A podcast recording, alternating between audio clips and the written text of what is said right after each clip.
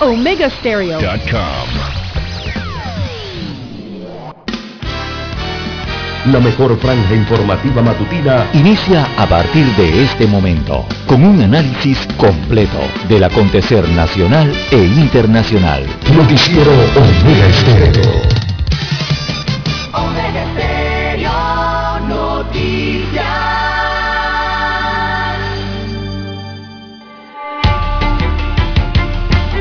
Continuación, los titulares, con los hechos que son noticias hoy.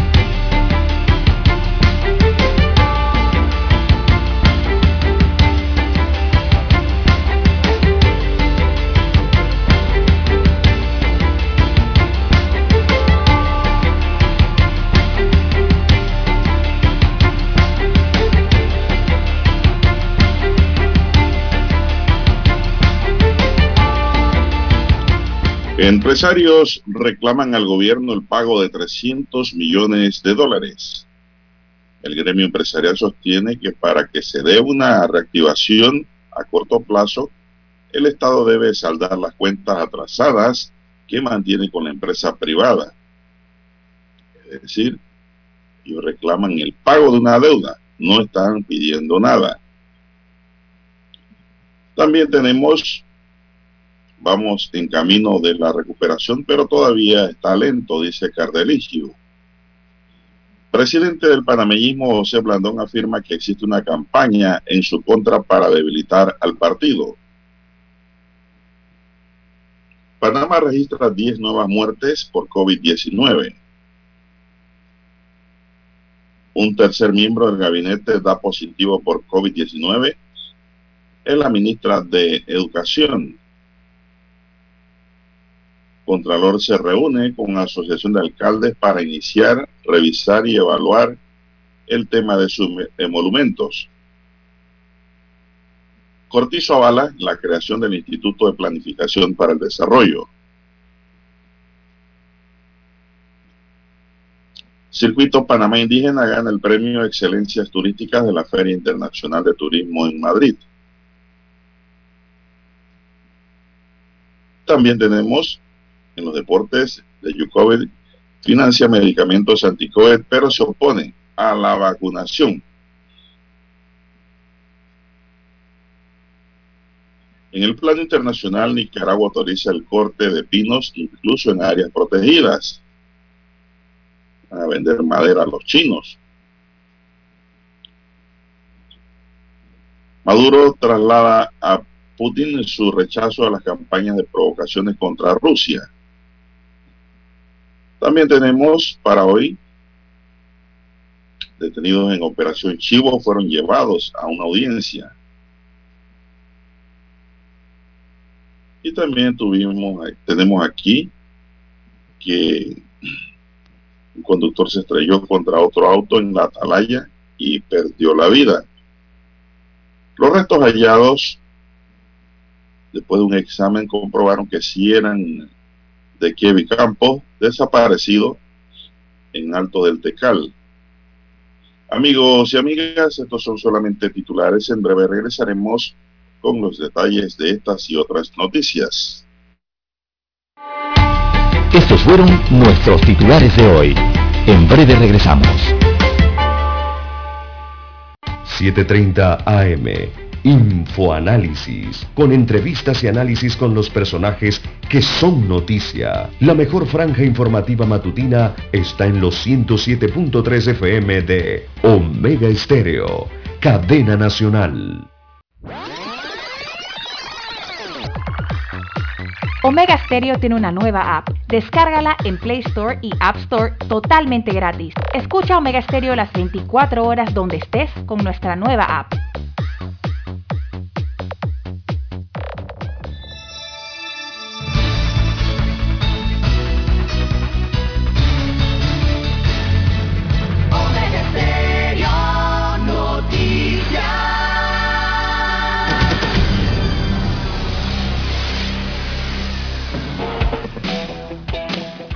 En Omega Estéreo estamos evolucionando para ti. Te acompañamos en tu auto, en tu oficina, en tu hogar y ahora en cualquier dispositivo móvil. No importa dónde te encuentres, siempre te acompañamos con la mejor programación. Omega Estéreo.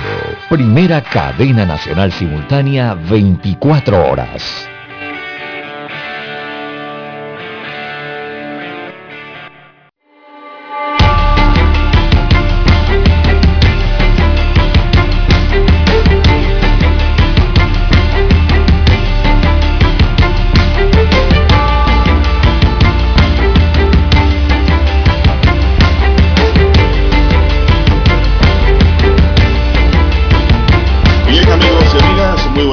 Hoy es viernes, nuevamente, llegamos a viernes.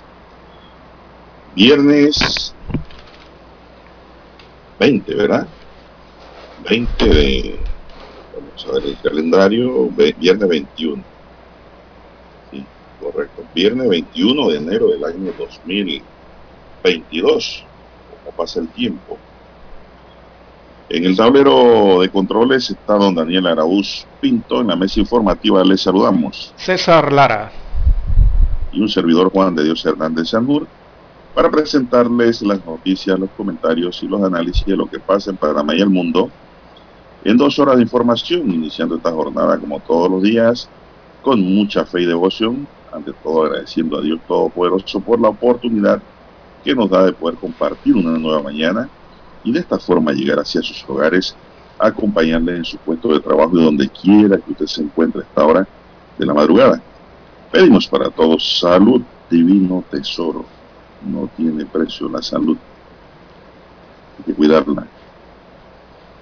Sabiduría es importante también como un don que Dios debe mantener allí y que lo pidamos seguridad y protección ante tantos peligros y mucha fe. Bueno, mi línea directa de comunicación es el WhatsApp doble seis catorce catorce cuarenta y cinco. Ahí me pueden escribir. Es el doble seis catorce catorce cuarenta y cinco. César Lara está en redes. Lara, ¿cuál es su cuenta? Bien, estamos en las redes sociales, en arroba César Lara R, arroba César Lara R es mi cuenta en la red social Twitter, Ahí puede enviar sus mensajes, sus comentarios, denuncias, fotodenuncias, también el reporte del tráfico temprano por la mañana. Recuerde arroba César Lara R para cualquier incidente o accidente. Bueno, usted lo puede reportar allí, información que le sirve a los conductores. Buenos días, don Daniel. A usted, don Juan de Dios Hernández y a todos los amigos oyentes aquí a nivel de la República, todas las provincias, todas las comarcas, los que se encuentran en el área marítima en estos momentos también los que ya están conectados en omegaestereo.com, allí cobertura a nivel mundial. Los que ya están sintonizándonos a través del canal 856 de Tigo, televisión pagada por cable a nivel nacional. Sí, Omega Stereo llega a su televisor, el 856 es el canal. También los que ya han activado su aplicación de Omega Stereo, si no la tiene aún, bueno, usted la puede descargar eh, en su tienda favorita, sea iOS o Android. ¿Verdad? Usted la descarga allí y eh, puede disfrutar entonces de la señal en su dispositivo móvil, en su celular. Buenos días, eh, don Juan de Dios, ¿cómo amanece para hoy? Buenos días, don Daniel, ¿cómo amanece usted hoy? ¿Usted, don César? Bien, bien, muy bien, ya finalizando semana. Ya, bueno, ahí vamos, ahí vamos. Esto, vamos a iniciar de inmediato en las últimas 24 horas se registraron en el país 10 nuevas defunciones, don César, por la COVID-19 y actualizan uno más, un fallecimiento de fecha anterior para totalizar 11 en el día para un acumulado de 7.565 muertes y una letalidad de 1.2%.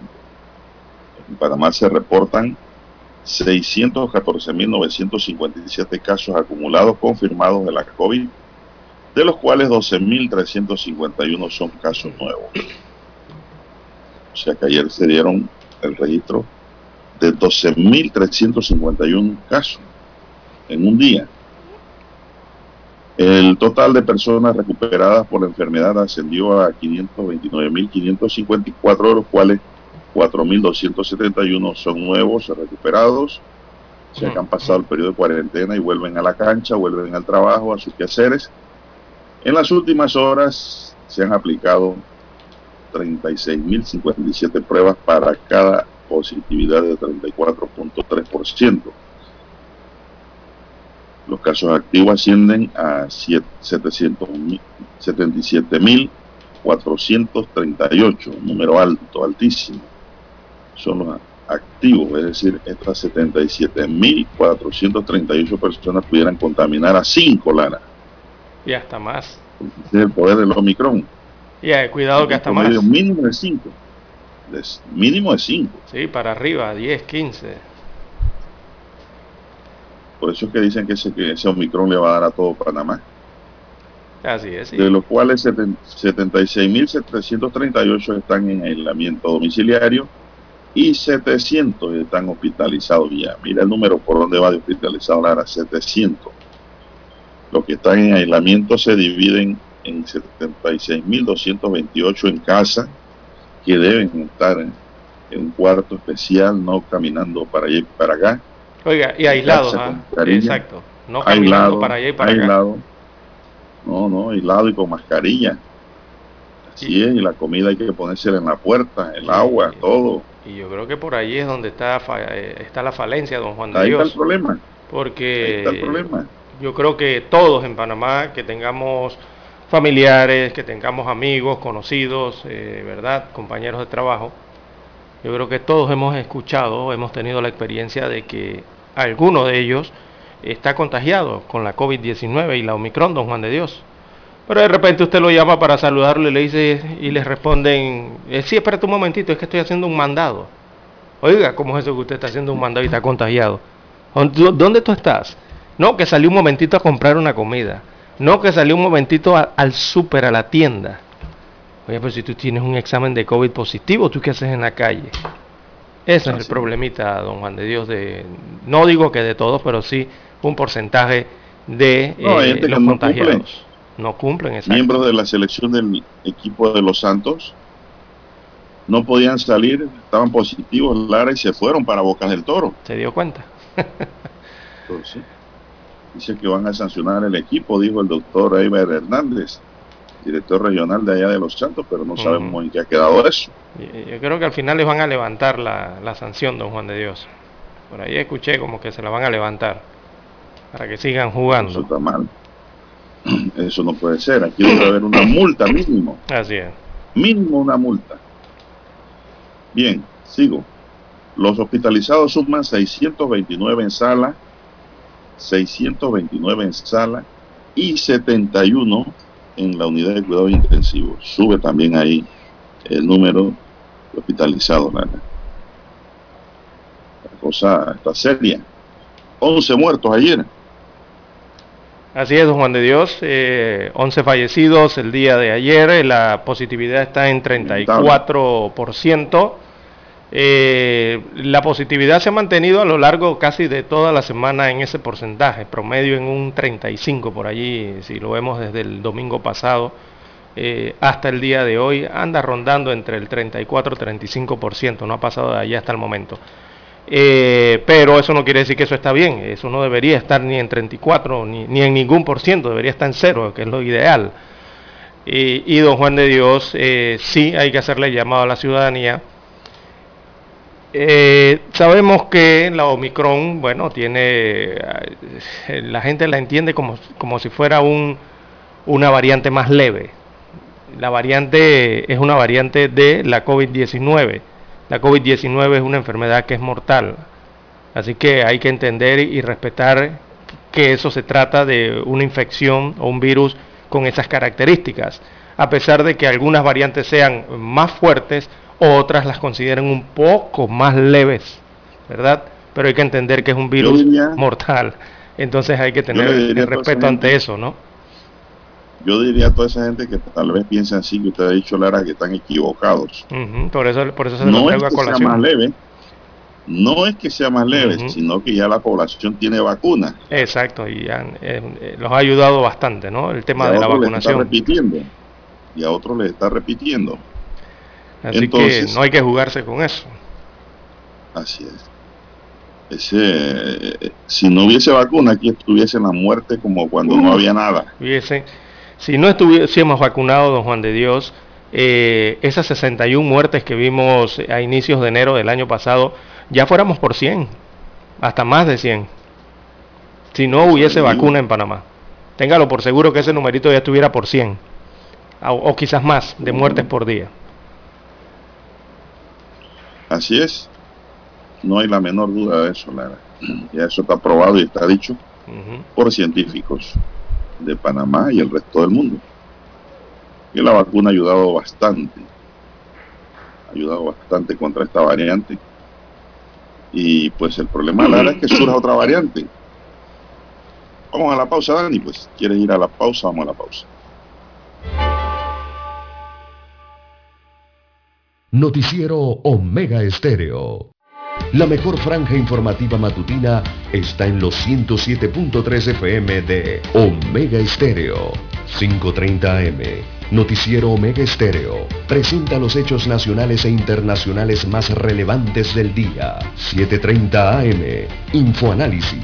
Con entrevistas y análisis con los personajes que son noticia. De 8 y 30 a 9 y 30 de la mañana. Sin rodeos. Con Álvaro Alvarado. De lunes a viernes. Por Omega Estéreo.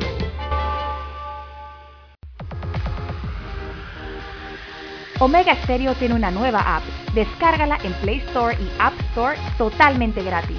Escucha Omega Stereo las 24 horas donde estés con nuestra aplicación totalmente nueva.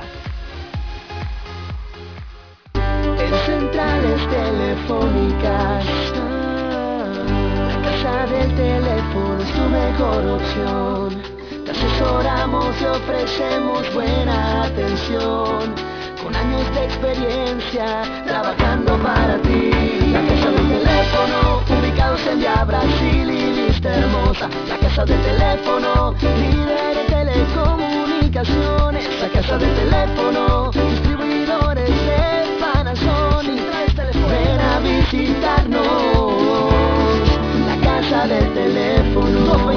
229-0465 lsdtcorp.com Distribuidor autorizado Panasonic Para anunciarse en Omega Estéreo, marque el 269-2237. Con mucho gusto le brindaremos una atención profesional y personalizada. Su publicidad en Omega Estéreo. La escucharán de costa a costa y frontera a frontera. Contáctenos 269-2237. Gracias.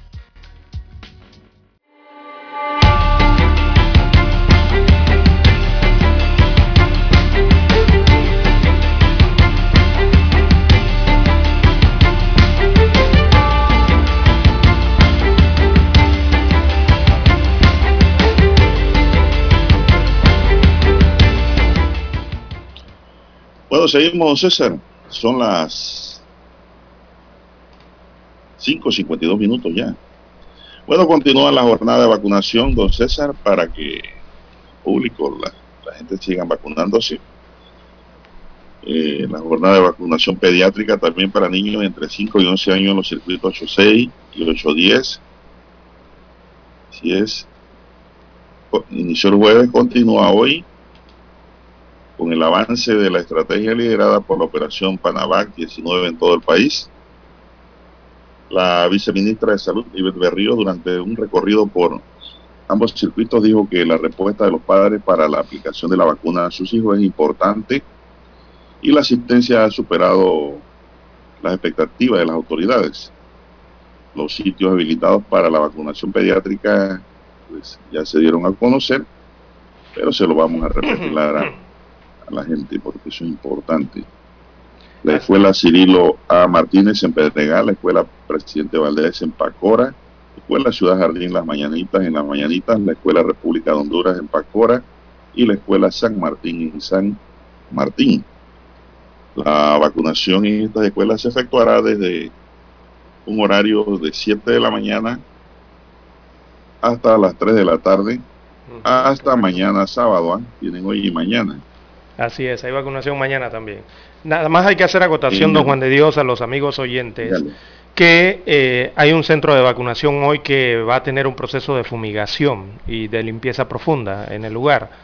ese va a ser el centro de vacunación de la ciudad deportiva Irving Saladino. Allí, allí en ese centro de vacunación de la ciudad deportiva Irving Saladino en, en Colón, ese va a cerrar hoy a la una de la tarde. Hasta la una de la tarde van a estar vacunando allí en el Irving Saladino y posteriormente entonces harán un proceso de fumigación y limpieza profunda en el lugar. Así que a los amigos oyentes eh, que van a asistir a este centro de vacunación, tener pendiente que en la tarde va a estar abierto hasta la una de la tarde solamente, porque después habrá entonces una limpieza en el lugar.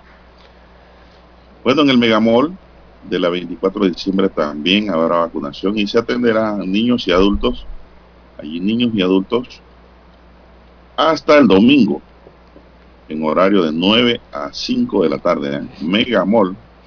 Para el sector este de la capital. Así es en el este.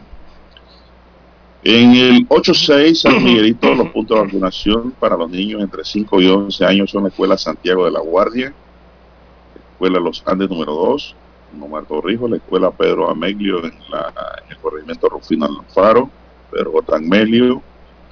Escuela Carlos A. Mendoza en Belisario Porras.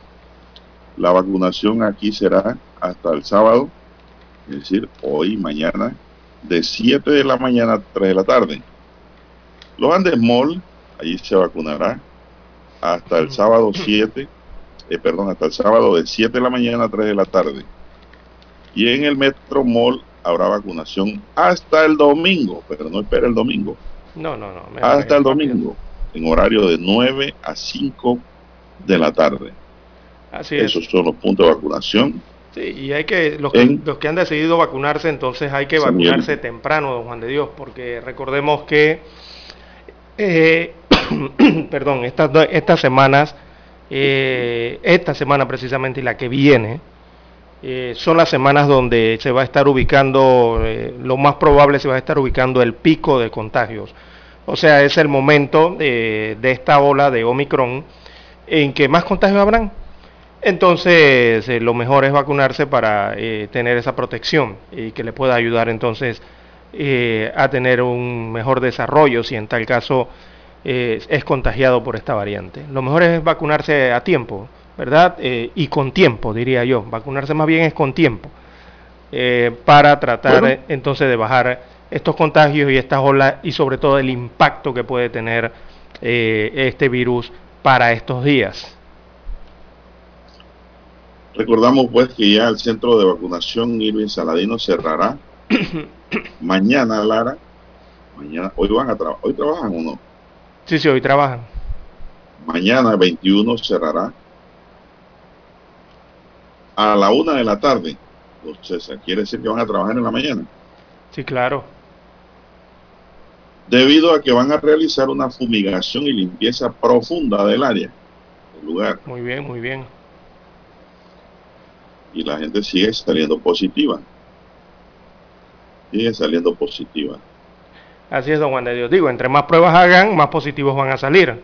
El detalle con esto de las pruebas es que, eh, por eso es que nos guiamos mucho por el tema del porcentaje del resultado de las pruebas. Eh, nos están hablando de un 34% de las pruebas. Eh, digo, si usted hace 5.000, lo más probable es que le va a salir 34% también pero si hace 15 mil, quizás sea el mismo porcentaje y así más lo vaya subiendo, ¿no? 20 mil, 30 mil, 40 mil pruebas, la, probabilidad es que será entre ese porcentaje aproximadamente, eh, un poquito arriba o un poquito abajo del, del 35%. Eh, la última prueba, la, digo, perdón, ayer en la última jornada se realizaron, déjenme buscarle aquí la cantidad de pruebas, 36.057 pruebas se aplicaron el día de ayer según las autoridades de salud. O sea, en 24 horas eh, se aplicaron 36.000 pruebas para detectar ese 34% de positividad de eh, los pacientes de la COVID, ¿no? Y bueno, don Juan de Dios, eh, todo depende de la cantidad de pruebas que, se vayan a realizar. El detalle está en la capacidad que tenga también el sistema de salud panameño para aplicar gran cantidad de pruebas en un mismo periodo, o sea, en un día. bueno, eso es un reto realmente para las autoridades. Eh, hay que ver cómo las aplican, ¿no? Pero hay bastante, 36 mil por día es bastante, ¿no? Para tener un promedio. Eh, viendo Juan de Dios, en, bueno. Pues dice un oyente, dice un oyente santeño Lara, Ajá. que me da aquí su nombre y todo, dice, y cédula. ¿Qué dice? El hombre es responsable, ¿no? Que, él aclara que el equipo de los Santos, cuatro peloteros y un técnico salieron con COVID y quedaron distanciados del equipo y no viajaron a Bocas del Toro, que todo eso no es cierto.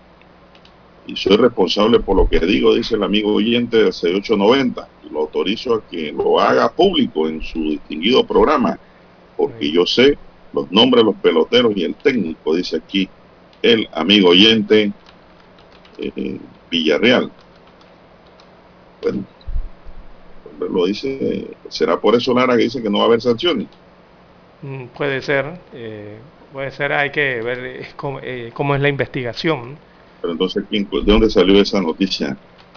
Que bueno, en, en redes. En la semana salió esa noticia. Bueno. Eh, lo que sí estamos claros es que el que sale positivo, Lara, tiene que encerrarse. Así es. Eh, es aislamiento directo, el que sale positivo. Aislamiento, o sea, aislamiento, aislamiento es encerrarse. Como usted bien señala, don Juan de Dios. o sea, y distanciarse, más bien es distanciarse de los demás, ¿no? Y eso obliga al encerramiento, como usted bien señala. Pero mientras sigamos con esa cantaleta falsa de que la Omicron no es lesiva, no es dañina, eh. mucha gente va a cometer los mismos errores. La Omicron también mata. Ayer mató a 11. Así es. ¿Quieren más? 11. Y contagió un montón de gente que ni en Chile ni países suramericanos hay esos contagios. Y el problema es que podemos poner, sí, podemos poner en riesgo el sistema sanitario, que es lo que no queremos. Una ola de pacientes con esta enfermedad eh, puede colapsar en cualquier hospital, eh, sobre todo los más endebles en el país, en las áreas de comarcales, que es muy difícil tener hospitales, eh, o los hospitales más pequeños. Ya vemos lo que ocurre siempre con los Santos, precisamente, o con Herrera, cuando les sube ese porcentaje de pacientes, tienen que comenzar a trasladar inmediatamente pacientes desde Azuero hacia Coclé o hacia Veraguas o hacia la ciudad capital porque la capacidad que tienen, bueno, no es para tal cantidad de pacientes. Por eso es que hay que cuidarse de los contagios, tratar de que no haya gran cantidad de contagios para que el sistema pueda atendernos a todos. Y el otro problema, don César Lara, es que no sabemos si el que le da la Omicron se va a complicar, termina en una sala o en la UCI. Exactamente. Eso es, ahí hay un peligro latente. Vamos a la pausa para escuchar nuestro himno nacional.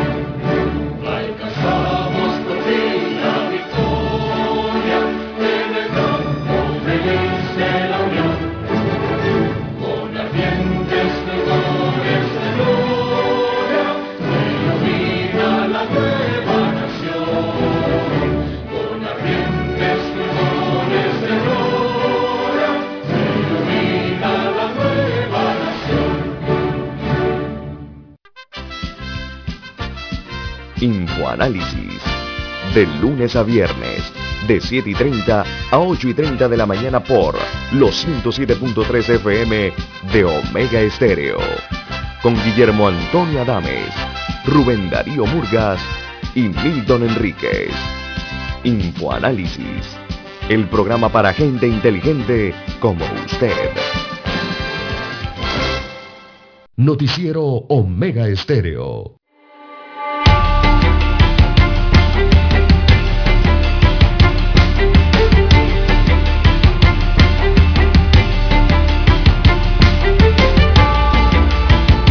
Bien, eh, señoras y señores, continuamos. Eh, bueno, hay tres ministros eh, ahora mismo en cuarentena, don César.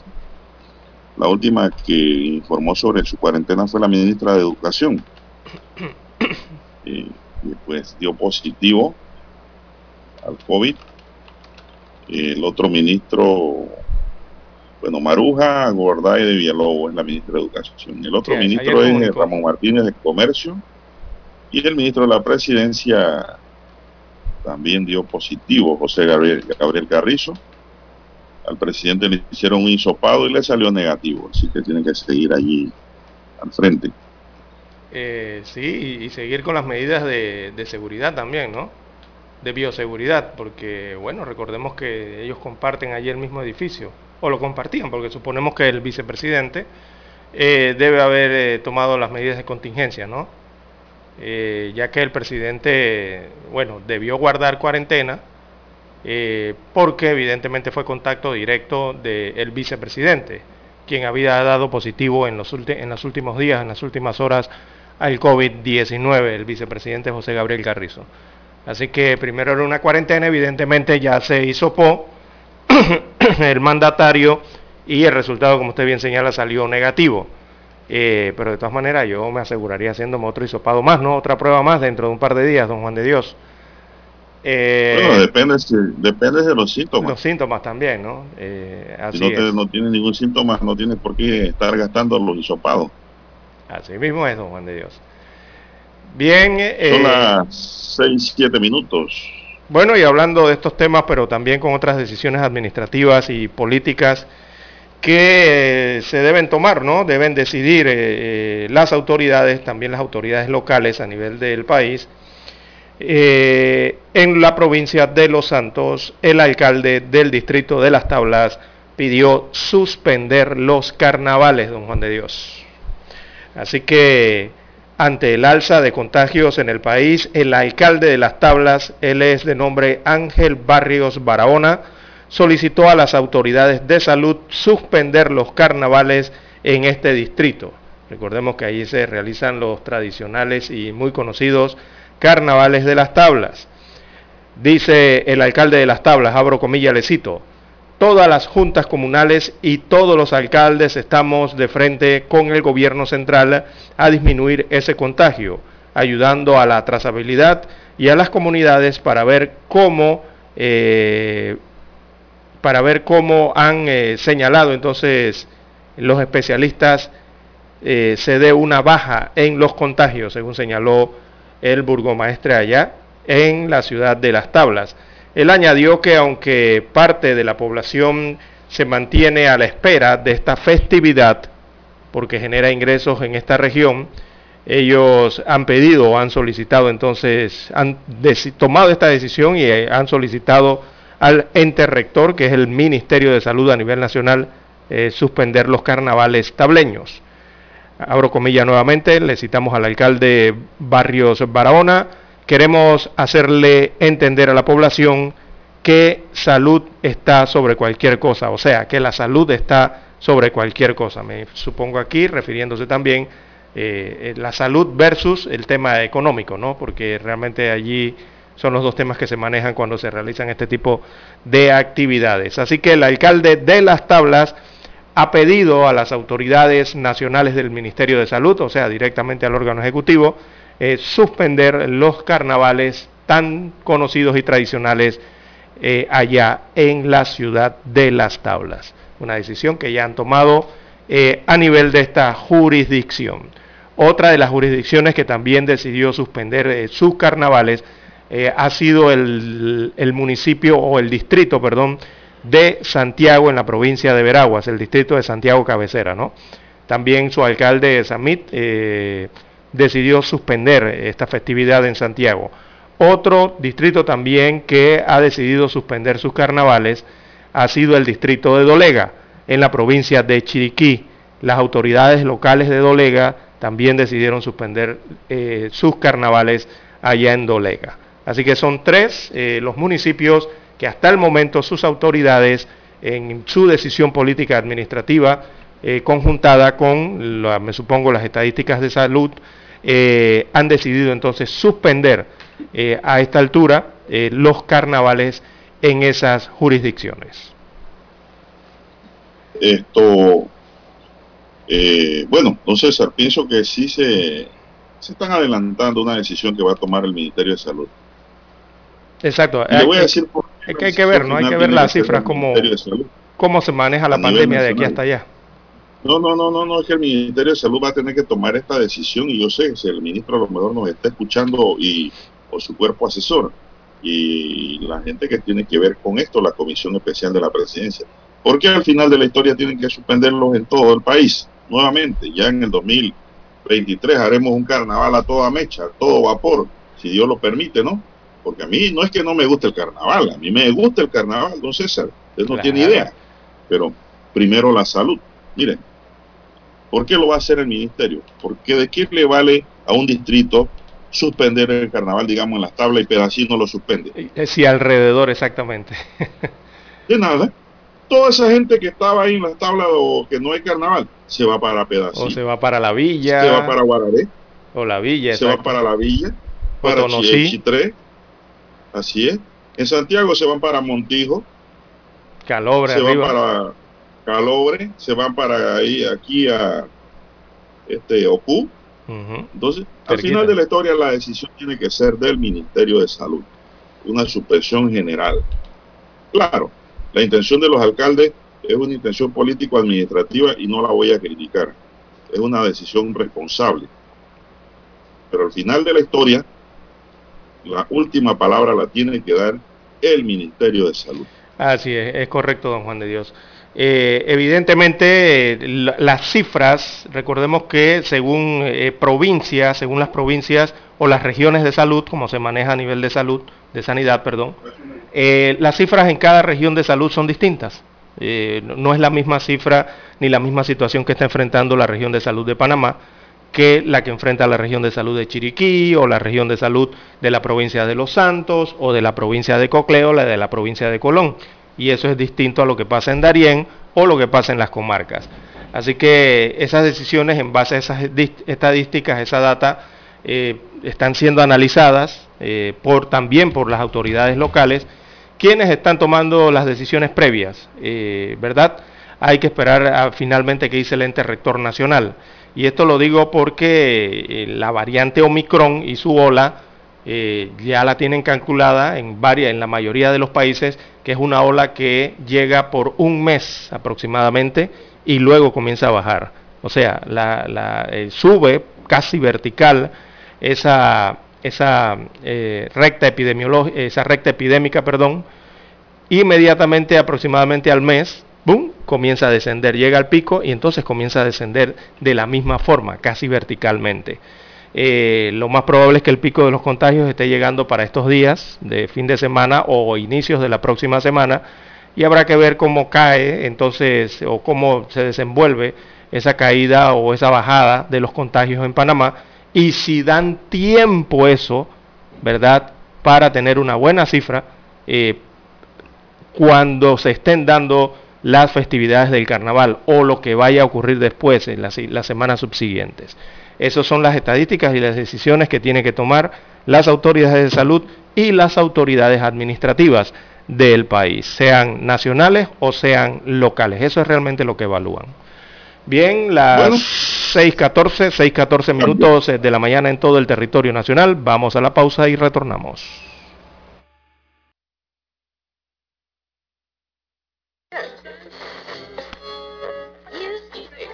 Cuando nadie creía en el FM estéreo,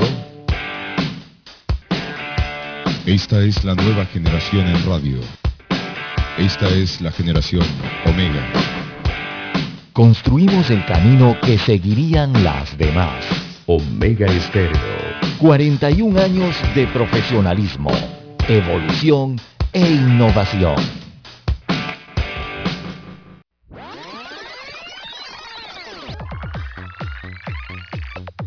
Omega Stereo tiene una nueva app. Descárgala en Play Store y App Store totalmente gratis. Escucha Omega Stereo las 24 horas donde estés con nuestra aplicación 100% renovada.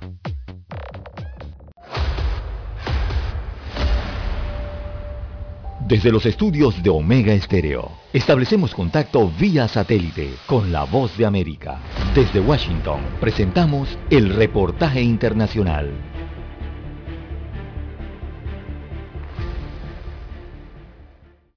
El avance de la variante Omicron en las Américas está provocando un aumento cada vez más preocupante en la región y la Organización Panamericana de la Salud, la OPS, advierte que los gobernadores deben extremar esfuerzos para ayudar a su población y a través de las medidas de bioseguridad y proporcionando la mayor cantidad posible de acceso a las vacunas y a las pruebas de detección del COVID-19. La directora de la OPS, doctora Carissa Etienne, informó en conferencia de prensa el martes. Los casos de COVID siguen acelerándose, llegando a nuevas cimas en nuestra región. En la última semana, las Américas registraron casi 7.200.000 nuevos casos de infecciones de COVID y más de 15.000 muertes relacionadas con COVID en Norteamérica. Estados Unidos y Canadá siguen experimentando un aumento de hospitalización de COVID. Etienne detalló que Panamá, Costa Rica y Honduras registran los números más altos de nuevos casos en América Central, donde los casos se han más que duplicado, mientras que las islas del Caribe están presenciando un aumento más profundo en infecciones desde el inicio de la pandemia. A tiempo de calificar la situación como inquietante, Etienne dijo que en América del Sur son Colombia, Perú, Brasil y Bolivia las naciones con mayor número de casos y reiteró que las vacunas son la respuesta para evitar una mayor propagación. Aunque las infecciones por Omicron parecen ser más leves, seguimos instando que haya precaución y cautela porque el virus se está esparciendo mucho más activamente que nunca antes, lo cual significa que es de gran importancia proteger nuestros sistemas de salud para que las personas que necesitan atención puedan recibirla y contar con ella. Y la mejor manera para proteger a nuestros sistemas de salud es vacunarnos. Al mismo tiempo, la OPS informó que más del 60% de las personas de América Latina y el Caribe han sido plenamente vacunadas contra el COVID-19 y se espera vacunar por lo menos al 70% de la población para mediados de 2022. Héctor Contreras, Voz de América, Washington. Escucharon vía satélite desde Washington el reportaje internacional. La mejor franja informativa matutina está en los 107.3 FM de Omega Estéreo, 530 AM. Noticiero Omega Estéreo presenta los hechos nacionales e internacionales más relevantes del día. 730 AM. Infoanálisis, con entrevistas y análisis con los personajes que son noticia de 8 y 30 a 9 y 30 de la mañana, sin rodeos, con Álvaro Alvarado, de lunes a viernes, por Omega Estéreo.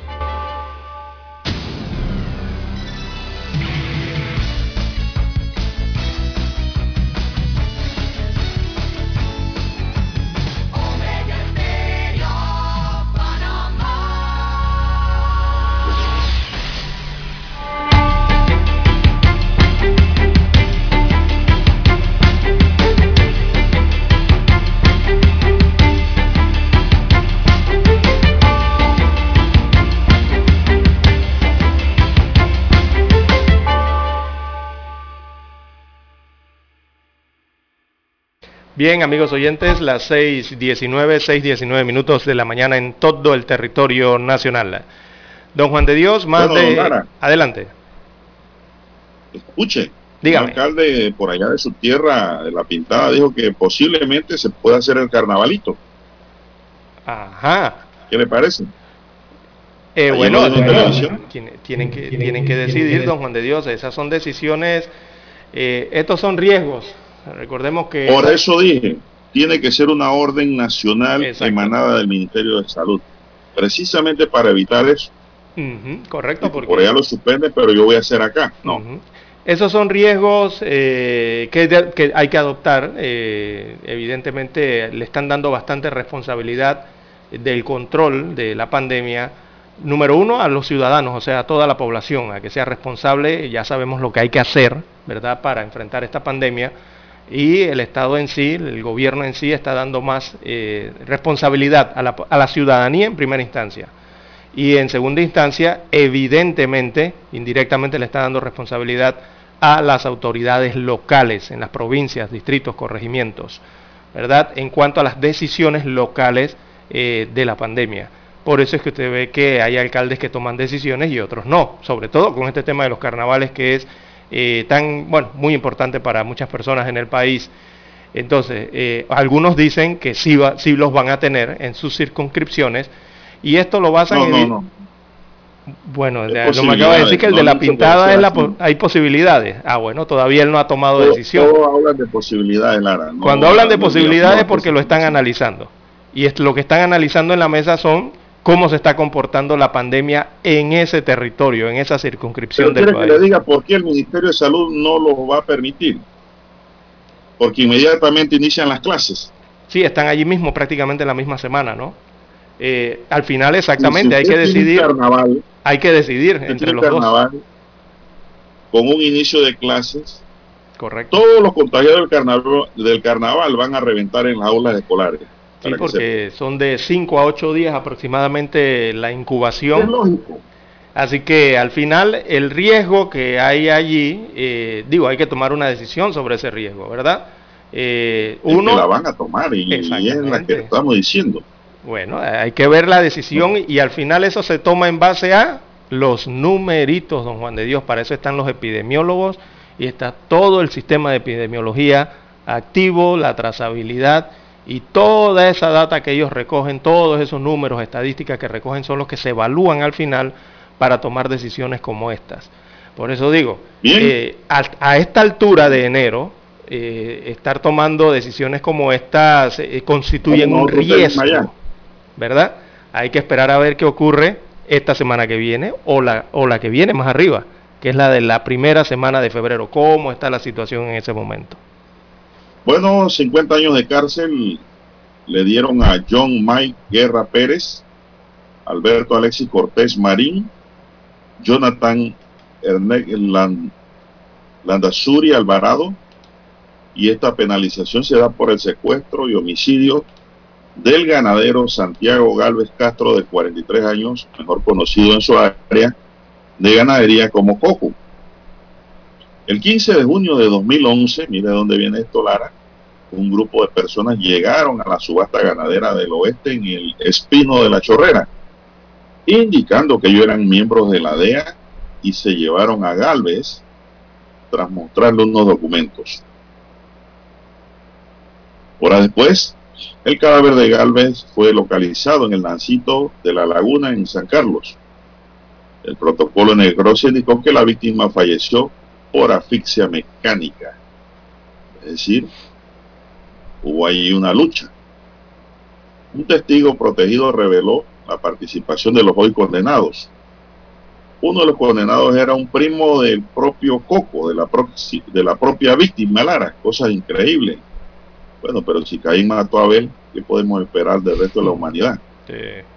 Que años antes fue acusado de quemarle los testículos con un soplete a un peón de Santiago a quien oh. le preguntaban dónde mantenía enterrado un dinero. Y parece ser que a Coco también, Lara, lo asfixiaron buscando ese dinero que supuestamente está enterrado. Porque de ser cierto, lo más seguro es que ese secreto se lo llevó el difunto. Pero lo, aquí la nota es que son 50 años de prisión para cada uno. Entonces, 100 años, para de prisión para que quede de ejemplo y de escarmiento al resto de la sociedad como medio disuasivo del delito de que el crimen no paga. ¿Para qué vas a perder tu vida con 50 años de prisión, Lara? por muy bien, muy buen comportamiento, por más de, de lo que tú quieras, las dos terceras partes, ¿cuánto es? Es bastante. 15. Y antes en Panamá, la, No, la gente 16, se quejaba y 16, decían 17, que le echaban 20 años. Que 20 años era bastante. Bueno, que sepan que ahora es 50. Pena máxima. 50 años. Así que fueron condenados estas tres personas a ese crimen ocurrido en el 2011. 50 por 11 3 años entonces serían. Serían 50 por 3. Porque son 3, ¿no? Sí, señor. Eh, eh, Son los tres, tres- son 150 años de prisión entre los tres. Wow. Bueno, eso es para que se sepa que el crimen no paga No nada, paga, no paga. Tarde o temprano el criminal cae. Trátese de cualquier tipo de delito. Son las 6.25 minutos, hora para todo el país. Bueno, el Contralor se reúne con la Asociación de Alcaldes para iniciar revisión y evaluación de sus emolumentos. El Contralor eh, de la República, Gerardo Solís, y representantes de la Asociación de Alcaldes, la Asociación de Municipios y del Consejo Municipal de Panamá se reunieron ayer para iniciar la revisión y evaluación de salarios, gastos de representación, gastos de movilización y dietas de los alcaldes representantes. El Contralor requirió a los ediles y alcaldes, además del sustento constitucional y legal que de cada uno de sus acuerdos, la justificación e información documental que sustente el uso y posición de esos recursos. En la reunión participaron eh, Alex Lee de Colón, el presidente de la MUPA, Eliezer Cortés de Los Santos, el presidente del Consejo Municipal de Panamá, Diel Sandoya, el alcalde de Panamá, José Luis Fábrega, y el director nacional de la Autoridad de Descentralización, Francisco Vigil. En tal sentido, el alcalde del municipio de Colón, Alex Lee, quien preside la ADALPA, sostuvo que los gastos de movilización no están relacionados con los fondos de la ley de descentralización. El argumento de Lee fue avalado por el director nacional de la Autoridad de Descentralización, Francisco Vigil.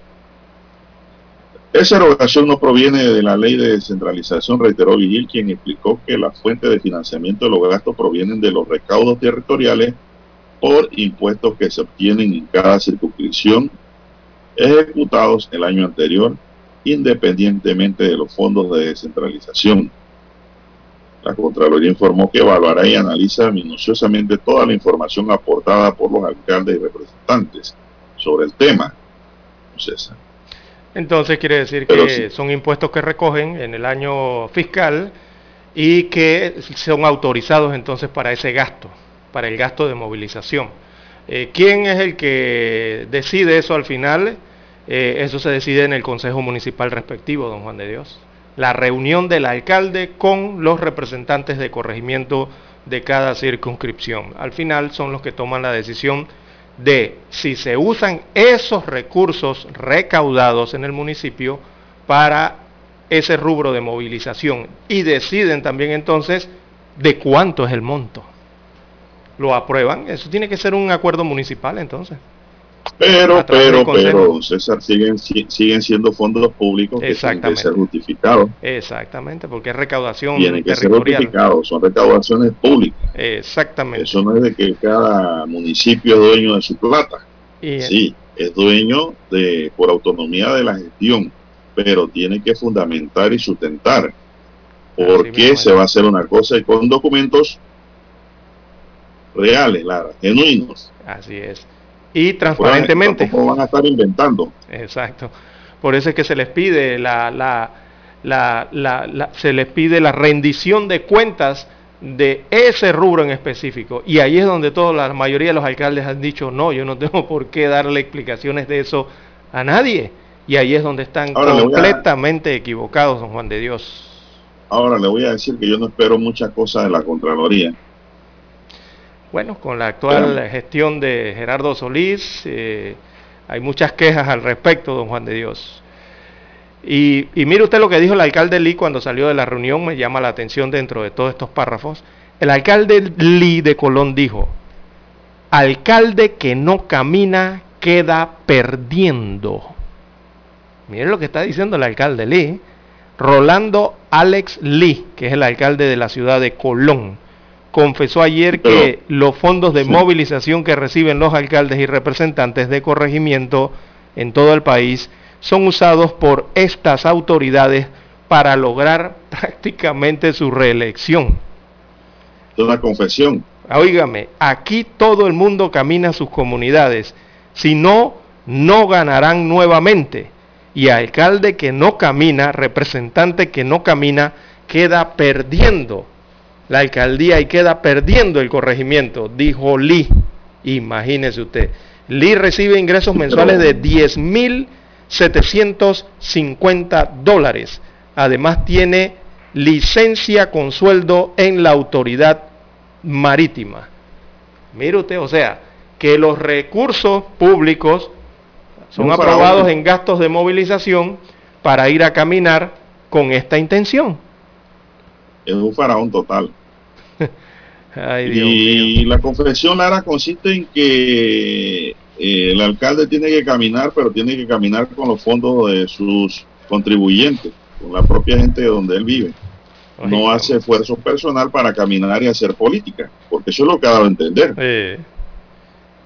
no camina haciendo eh, un, cumpliendo con un compromiso social, sino que camina para reelegirse. Con un fin proselitista. para reelegirse. Y ese no es el fin del alcalde. una manifestación de un acto político que está financiando con los fondos públicos. Así queda cuadrada esta confesión de este señor alcalde. Increíble. Hay que hacer la pausa, don Juan de Dios, para escuchar los periódicos.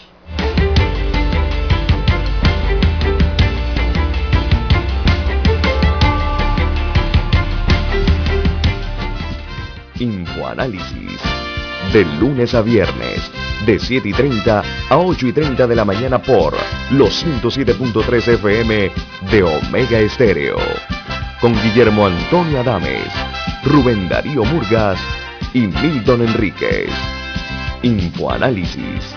El programa para gente inteligente como usted.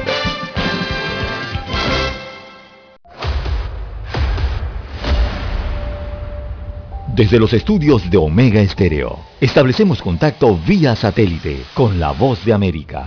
Desde Washington, presentamos el reportaje internacional.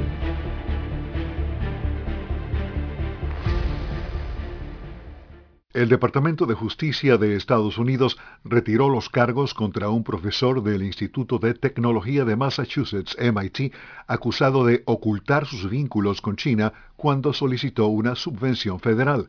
Fiscales federales en la ciudad de Boston dieron a conocer en un expediente que había surgido nueva información sobre las supuestas omisiones del ingeniero mecánico y nanotecnólogo nacido en China, Gan Chen, que llevaron al retiro de los cargos de fraude electrónico que enfrentaba. El profesor había sido acusado de no revelar, entre otras cosas, que se desempeñó como experto en el exterior para el gobierno chino y que había formado parte del Consejo Asesor de la Universidad de Ciencia y Tecnología de Shenzhen cuando solicitó una subvención del Departamento de Energía de Estados Unidos. La fiscal federal Rachel Rawlings dijo en un comunicado que se determinó que ya no se podía llevar el caso a juicio y que retirar los cargos fue una decisión en el interés de la justicia. Robert Fisher, el abogado de Chen, dijo que su cliente reveló todo lo que se suponía que debía revelar y que nunca mintió al gobierno ni a nadie más. La facultad del MIT se había unido en torno al caso de Chen y la universidad pagó los honorarios legales del profesor. Chen fue acusado en enero de 2021 como parte de la iniciativa china lanzada durante la administración del entonces presidente Donald Trump para contrarrestar el presunto espionaje económico chino y el robo de investigaciones. Escucharon vía satélite desde Washington el reportaje internacional. Omega Estéreo, 24 horas en FM Estéreo. MM Company, la solución para tus textos escolares. Evita largas filas, ahorra tiempo y recibe tus libros escolares en la comodidad de tu casa. 396-1674, 6251-7417. MM Company. Abona ya y separa tus textos. Pedidos arroba mmcompanyonline.com. MM Company 396-1674, 6251-7417. Visita nuestra página web www.mmcompanyonline.com.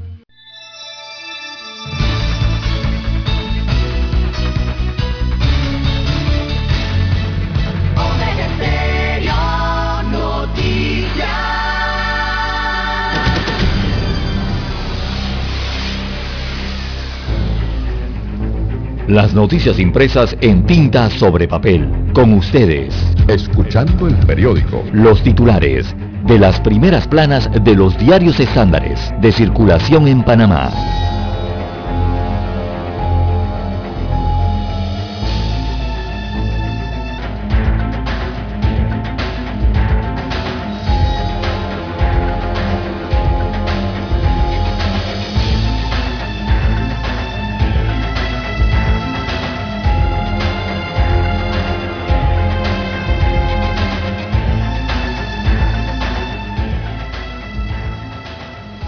Empresarios reclaman al gobierno el pago de 300 millones de dólares que le deben. Panamá, un cielo privilegiado para el avistamiento de aves. Un pionero observatorio hace de Chile un sensor global del cambio climático. Aparece aquí la fotografía del sensor de este cambio climático en medio del hielo. Corea del Norte no descarta nuevos ensayos nucleares. Pyongyang justificó la medida bajo el derecho de la autodefensa, al tiempo que acusó a Estados Unidos de amenazar su soberanía tras las últimas maniobras militares conjuntas con Corea del Sur.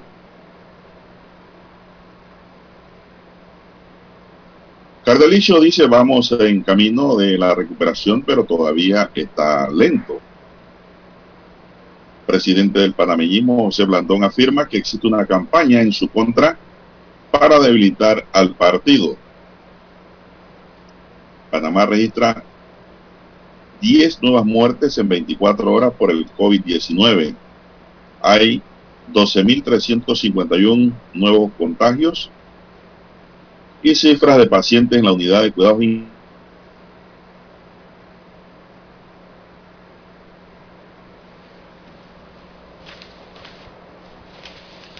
Bien, amigos oyentes, las 6.37, 6.37 minutos eh, de la mañana en todo el territorio nacional.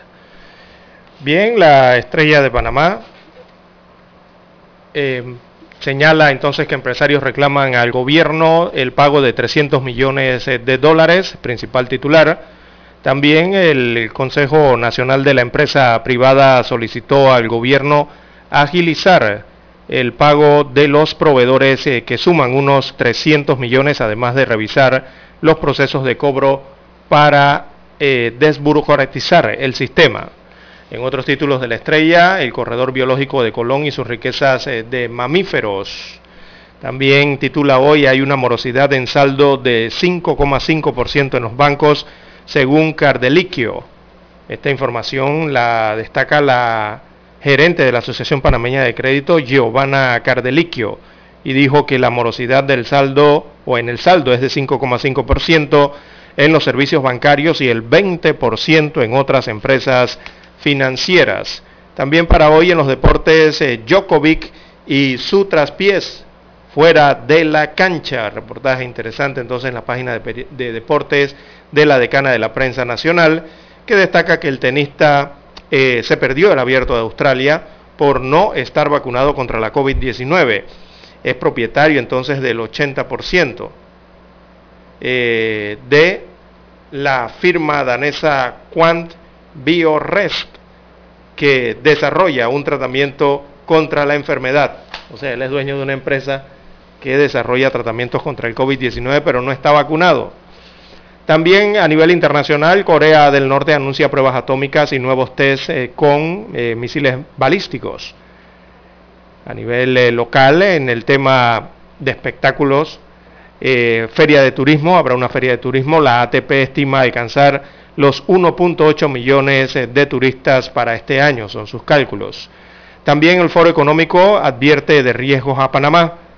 Eh, se trata del Foro Económico Mundial, advirtió a Panamá que podría enfrentar un posible colapso o ausencia de sistemas de seguridad social, así como un estancamiento económico prolongado y una crisis de empleo y medios de vida, eh, desigualdad digital y daños ambientales provocados por el hombre. Esto lo dice el Foro Económico Mundial en un informe que hace referencia a estos cinco principales riesgos para Panamá. Bueno, eso es lo que dice el Foro Económico Mundial. También la fotografía principal del diario La Estrella de Panamá eh, titula hoy los 349 años eh, del casco antiguo. Eh, el 21 de enero del 1970, perdón, el 21 de enero de 1673 se realizó la ceremonia de fundación de la nueva ciudad de Panamá, ahora el casco antiguo, luego de la destrucción de Panamá Viejo. Eh, se inició entonces con alrededor de 300 viviendas eh, pertenecientes a familias pudientes de la época. La zona fue declarada Patrimonio de la Humanidad en 1997 y acompaña entonces este pie de foto una gráfica, una fotografía en una de las eh, calles del casco antiguo de Ciudad de Panamá. Eh, bien, amigos oyentes, estos son los títulos que muestra en portada el diario La Estrella de Panamá. Pasamos inmediatamente a la lectura de los principales titulares que tiene para hoy el diario La Prensa. La prensa titula para hoy, amigos oyentes, reservas de el riesgo de invalidez, vejez y muerte caen 20% en un año. Esto en pandemia. Así que el subsistema del IBM eh, experimenta una hemorragia financiera. Los ingresos no cubren los gastos y las reservas se acaban. La situación amenaza a toda la economía del país. Así que el explosivo deterioro de las finanzas del subsistema exclusivo de beneficios definidos de invalidez, vejez y muerte se refleja en sus reservas estos ahorros que son utilizados para tapar la falta de ingresos ante el alza de los gastos tuvieron una caída absoluta del 20% al cerrar el año 2020. De acuerdo con la data que la Administración de la Caja del Seguro Social ha entregado a la Junta Directiva de la entidad, las reservas institucionales del programa pasaron de 1.467 millones de dólares a 1.170 millones de dólares entre el año 2019 y el año 2020. Así que a este ritmo, si le hacemos una gráfica a esto, para el año 2024 no habrá dinero disponible en las reservas con las que se paga parte de las pensiones que anualmente reciben los jubilados del país porque los ingresos por cuota obrero patronal son insuficientes. En más títulos del diario La Prensa para hoy, un contralor eh, desafiante elude preguntas claves eh, del procurador. Así que en una nota escrita, el Contralor General de la República, Gerardo Solís, niega información al Procurador General de la Administración, Rigoberto González, alegando que, abro comillas, le cito, es usted mismo quien tiene la obligación de mantener sistematizadas esas normas, cierro comilla. En medio de la pugna está la fiscalización de los fondos que manejan los alcaldes y los representantes de corregimiento. Fiscalización que debe hacer la Contraloría General de la República. También en este tema, bueno, el alcalde que no camina queda perdiendo, dice el alcalde de Colón. Él se llama Rolando Alex Lee él es el alcalde de la ciudad de Colón, confesó ayer que los fondos de movilización que reciben los alcaldes y representantes de corregimiento del país son usados por estas autoridades para lograr su reelección. Abro comillas, le cito al, burgomaestre de Colón. aquí todo el mundo camina a sus comunidades. Si no, no ganan, no ganarán nuevamente.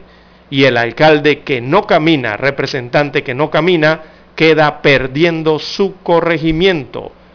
Bueno, fue lo que dijo Lee. Lee recibe ingresos eh, mensuales de 10.750 dólares. Además tiene licencia con sueldo en la Autoridad Marítima de Panamá. Así que el alcalde de Colón confiesa que gastos de movilización se usan con fines proselitistas. En más títulos del diario La Prensa para hoy, saneamiento del río Matasnillo atrae a 13 empresas. Así que es el total de las empresas que desean participar en esta licitación eh, de vista de visita entonces eh, de campo y de la reunión de homologación que se realizó o que realizó el programa de saneamiento como parte del proyecto de diseño y construcción del colector principal del río Matasnillo, cuyo costo será de 60 millones de dólares. También dosis de refuerzo protege frente al linaje Omicron. Eh, la evidencia actual eh, en laboratorio y también en datos en vida real sugieren que la dosis adicional o refuerzo contra la COVID-19 eleva los niveles de anticuerpo que neutralizan la nueva variante Omicron, destaca un reporte hoy del diario La Prensa.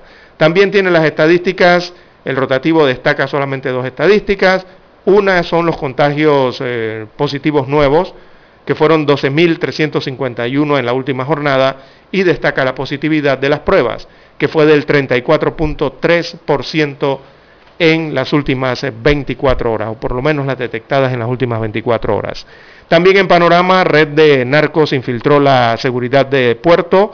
En opinión, el trasplante de corazón de un cerdo a un humano por Pedro Vargas. Hay un análisis allí, una opinión bien interesante de lo que son estos trasplantes de corazón de cerdos. También se han hecho trasplantes de riñones de cerdo. En los deportes, Muguruza cae en la segunda ronda en Melbourne, allá en Australia. Y también está la sección Vivir Más, hoy en la página 7B de la prensa. Desarrollan el artículo el periodista Cristian Alarcón, gana el premio Alfaguara. Bien, amigos oyentes, estos son los títulos que presenta en portada el diario La Prensa y con ella culminamos la lectura de los principales titulares de los diarios estándares de circulación nacional. Hasta aquí, escuchando el periódico. Las noticias de primera plana, impresas en tinta sobre papel. 7.30 AM Infoanálisis, con entrevistas y análisis con los personajes que son noticia. La mejor franja informativa matutina está en los 107.3 FM de Omega Estéreo, cadena nacional. Para anunciarse en Omega Estéreo, marque el 269-2237. Con mucho gusto le brindaremos una atención profesional y personalizada. Su publicidad en Omega Estéreo la escucharán de costa a costa y frontera a frontera. Contáctenos 269-2237. Gracias.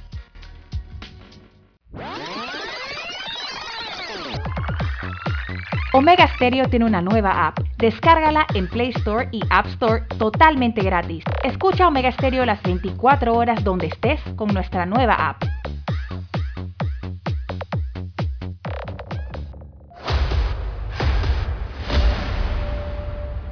Desde los estudios de Omega Estéreo, establecemos contacto vía satélite con la voz de América. Desde Washington, presentamos el reportaje internacional.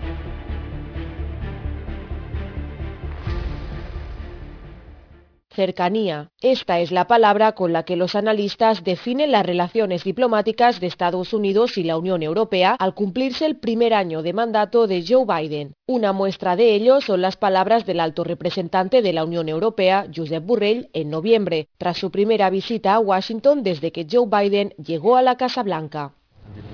Y la relación transatlántica es la más importante que tenemos con el mundo. Con esta declaración, Burrell dejaba atrás los altibajos que caracterizaron el vínculo entre el bloque europeo y los Estados Unidos durante la presidencia de Donald Trump, quien impulsó una guerra de aranceles que desató malestar en el viejo continente y optó por una política unilateral. Según el analista del Real Instituto Elcano, Rogelio Núñez, Joe Biden estaría buscando forjar políticas en común con la Unión Europea, sobre todo en relación a Latinoamérica. Yo creo que ahora hay mayores coincidencias, parar el ascenso de, de, China, por ejemplo. Por otro lado, el Centro Barcelona de Asuntos Internacionales apunta en un informe que una de las diferencias que Estados Unidos y Europa mantienen sobre la región está relacionada con Venezuela, a pesar de que en 2021 presentaron declaraciones conjuntas para abordar la crisis política, humanitaria y económica de ese país. Biden se muestra partidario de mantener la presión externa y el reconocimiento a la figura de Juan Guaidó como presidente encargado. En cambio, la Unión Europea parece haber abandonado su apuesta por Guaidó y se postula ahora en favor de una solución negociada que permita unas elecciones con la participación de la oposición. Por otro lado, el experto Rogelio Núñez señala que las potencias se enfrentan a desafíos como conseguir la gobernabilidad de la región y que Latinoamérica se una al tren de la cuarta revolución industrial. Julia Riera, Voz de América, Barcelona, España. Escucharon vía satélite desde Washington el reportaje internacional. Omega Estéreo, 24 horas en FM Estéreo. Problemas de tierra, accidentes graves, reclamos a aseguradoras, incumplimientos de contratos, reclamos de herencias, todo asunto civil y penal, consulte al 6614-1445. Ahora contamos con el servicio de asesoría, confección de pliegos de cargos, impugnación y defensa en materia de contrataciones públicas. 6614-1445. Licenciados Juan de Dios Hernández Sanjur y Belkis Hernández Díaz. Es momento de adentrarnos al mar de la información. Este es el resultado de nuestra navegación por las noticias internacionales más importantes en este momento.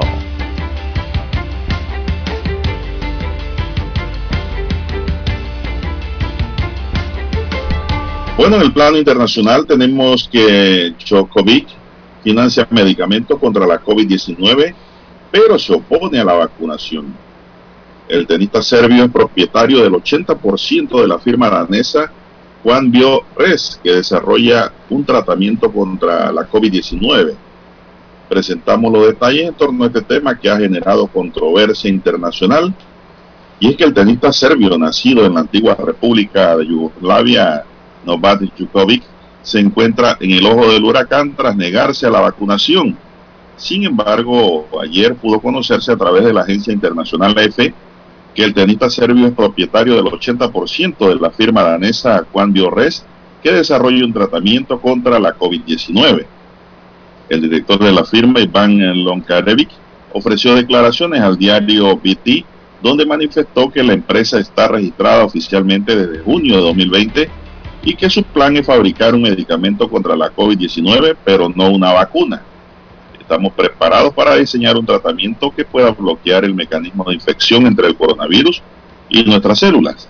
El plan es que el tratamiento sea sometido a pruebas clínicas en Londres el próximo verano, para luego ser aprobado por las autoridades sanitarias correspondientes. Bueno, se empieza a deshilar el muñeco, Lara, y verse por qué el tenista número uno del mundo no quiere vacunarse. Se vuelve antivacuna pero es que tiene un negocio encaminado a crear un tratamiento contra la COVID-19 en una empresa en donde tiene el 80% de las acciones, es decir, es el accionista mayoritario. Bien, son las 6.53 minutos en su noticiero Megesterio, el primero con las últimas. Así es, don Juan de Dios. Bueno, eh, don Juan de Dios, aquí cerca de Panamá, en Colombia, han informado de que la vicepresidenta de Colombia da positivo por segunda vez a la COVID-19. Eh, se informa desde Colombia que ya ha tenido síntomas leves y una buena evolución. Eh, la vicepresidenta de Colombia, Marta Lucía Ramírez, recordemos, tiene 67 años de edad y la también canciller se mantiene aislada y cumpliendo sus funciones vía teletrabajo. Su primer contagio fue, según la nota desde la Casa Presidencial de Colombia, fue el, en octubre del año 2020, fue su primer contagio. Así que nuevamente está contagiada. La autoridad de gobierno aseguró que mantiene síntomas leves, repito, y sigue trabajando de forma virtual. Esto en Colombia.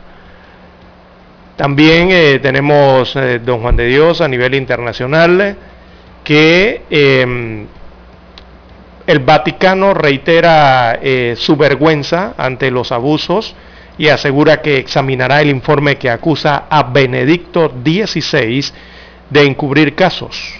Así que es un tema espinoso realmente a nivel de, del Vaticano, un documento de la Arquidiócesis Alemana de Múnich le atribuye al entonces arzobispo y actual papa emérito eh, no haber actuado en al menos cuatro eh, presuntos delitos contra menores ocurridos bajo su jerarquía.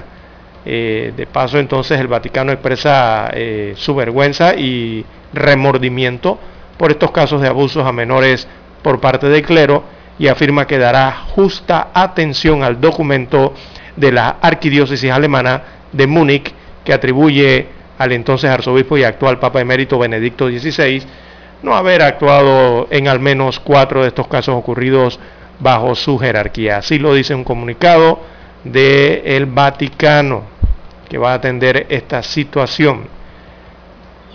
Bueno, Lara, y una mascarilla, la ausencia de una mascarilla provoca que un avión tenga que regresar de su punto de partida.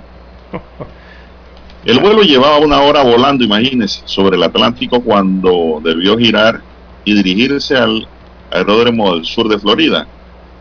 Un avión de la empresa American Airlines, que la noche del miércoles volaba con destino a Londres, debió retornar al aeropuerto de Miami a causa de que un pasajero que se rehusó a llevar mascarilla según la aerolínea.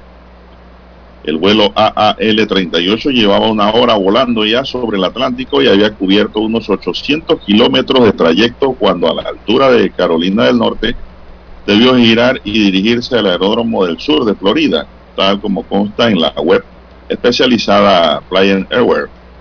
American Airlines declaró que el Boeing 777 que transportaba 129 pasajeros debió ser de debido a que un cliente alborotado en el avión se negó a cumplir con el requisito federal de ponerse mascarilla. A la llegada del vuelo a la terminal de Miami esperaban efectivos policiales a este sujeto, aunque no se ha informado si el mismo fue detenido. El hecho es el último de una larga lista de incidentes y disputas protagonizadas por pasajeros a raíz del mandato federal de portar mascarillas durante los vuelos, no César.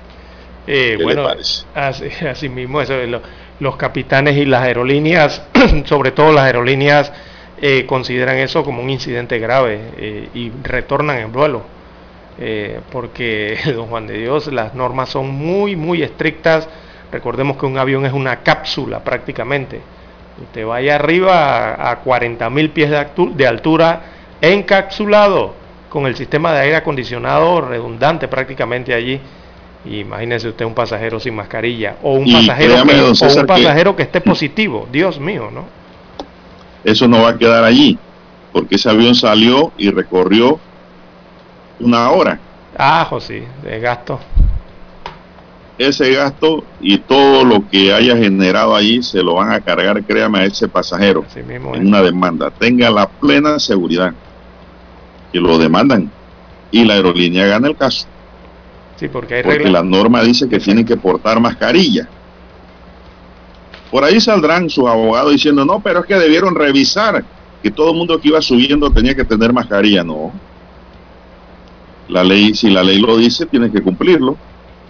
El, el desconocimiento de la ley no te exime de responsabilidad de ningún tipo, César. Un principio general de derecho. Sí, él va a decir que no le dijeron nada, Ah, este no, él se resistió en, el, avión a ponerse mascarilla, peor aún. peor aún, exacto, porque si lo sobrecargo, bueno, es que es, una, es algo que todo ciudadano debe, debe, debe saber. Ya van dos años de pandemia y todo el, eh, todos los ciudadanos saben cuáles son las normas que hay que cumplir en cada país. Bueno, Me imagino que ya los abogados de la empresa ya redactaron la demanda. Una contra esta persona. Una mascarilla. Es una consecuencia. Hizo bajar un avión, ¿eh? Una mascarilla, imagínense usted. Dios. Y habían volado una hora. Sí. Tuvo bueno. que regresar. No, hombre, que va. Este, este pasajero va, va, va, va a tener que pagar caro eso que esa resistencia a cumplir con la norma federal. Y muchos dirán, bueno, pero es que ya estaban fuera del aeropuerto y estaban en el avión. No, pero es que las naves son las extensiones territoriales de acuerdo a su bandera. Exacto, el capitán. Es un avión gringo. Exactamente. Es de American Airlines.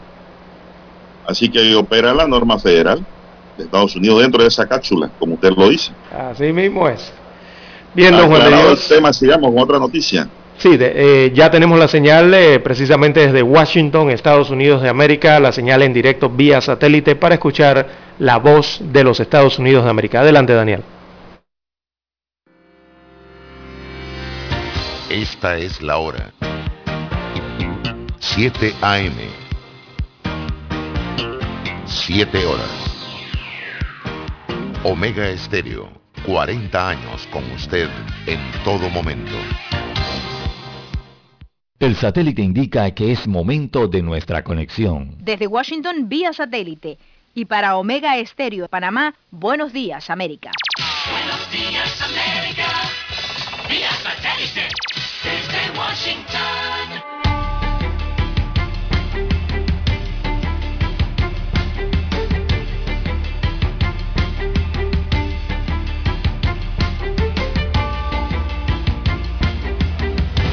Les informa John F. Burnett. El secretario de Estado de Estados Unidos, Anthony Blinken, y su homólogo ruso, Sergei Lavrov, se reúnen en Ginebra en un último intento para alcanzar un acuerdo diplomático que asegure la paz entre Rusia y Ucrania. Los detalles con Judith Martín Rodríguez. Ginebra es hoy una vez más la sede de un acercamiento entre Estados Unidos y Rusia. Sin embargo, esta ocasión quizás sea la más importante, y es que según afirman analistas y expertos en relaciones internacionales, la cita entre el secretario estadounidense de Estado Anthony Blinken y el ministro de Asuntos Exteriores ruso Sergei Lavrov podría ser la última esperanza para evitar el avance de las tropas rusas, afirmando temores de que si estas conversaciones fracasan, el ataque de Rusia contra Ucrania se produciría en los próximos días. Judith Martín Rodríguez, Voz de América. Desde los primeros días de la pandemia, algunos funcionarios de salud pública expresaron su esperanza de que fuera posible lograr la denominada inmunidad de rebaño contra el COVID-19, es decir, lograr que suficientes personas sean inmunes al virus como para frenar los contagios. Sin embargo, por la manera mucho más rápida en que la variante Omicron se propaga, expertos en enfermedades infecciosas dicen que lograr alcanzar ese objetivo es cada vez más improbable. Sin embargo, algunas autoridades sanitarias argumentan que precisamente el hecho de que la variante se tan rápidamente y cause una enfermedad más leve podría exponer a suficientes personas en un tiempo más corto y proporcionar la protección colectiva. Defensores de derechos humanos insisten en que el gobierno venezolano ha implementado prácticas dilatorias respecto a la investigación abierta por la Fiscalía de la Corte Penal Internacional sobre presuntos crímenes de lesa humanidad en el país. Carolina Alcalde tiene los detalles. Argumentando intentos fallidos de reunirse en persona con las autoridades venezolanas, el receso del tribunal interviniente y desafíos provocados por la pandemia del COVID-19, la Fiscalía de la Corte Penal Internacional otorgó al Estado venezolano una prórroga de tres meses para informar sobre su investigación respecto a presuntos crímenes de lesa humanidad cometidos en Venezuela. Para Ali Daniels, especialista en Derecho Internacional Humanitario y director de Acceso a la Justicia, si bien la Fiscalía se ha conducido de manera institucional, Carolina, alcalde Voz de América, Caracas. Desde Washington vía satélite y para Omega Estéreo de Panamá hemos presentado Buenos Días América. Buenos días América, vía satélite desde Washington.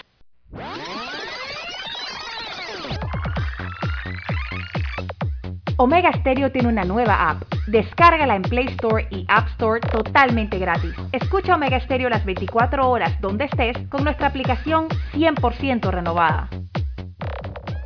Hola, le llamo por el aire acondicionado de mi auto. Ah, ah, ah, sí, sí, señora, fíjese que estamos intentando lograr un enfriamiento general de su auto que le permita a usted y a su familia el mejor confort a la hora de viajar o llevar a sus hijos al colegio. Para esto solo necesitamos que el clima en su automóvil sea el ideal, introduciendo cientos de cubitos congelados que Solo en Refricentro Nordic podrás hablar con especialistas en aire acondicionado, especialistas en el clima de tu auto. Calle principal El Ingenio, Avenida La Paz, Edificio Nordic 102. Consultas al teléfono 393-2244. Omega Estéreo Noticias.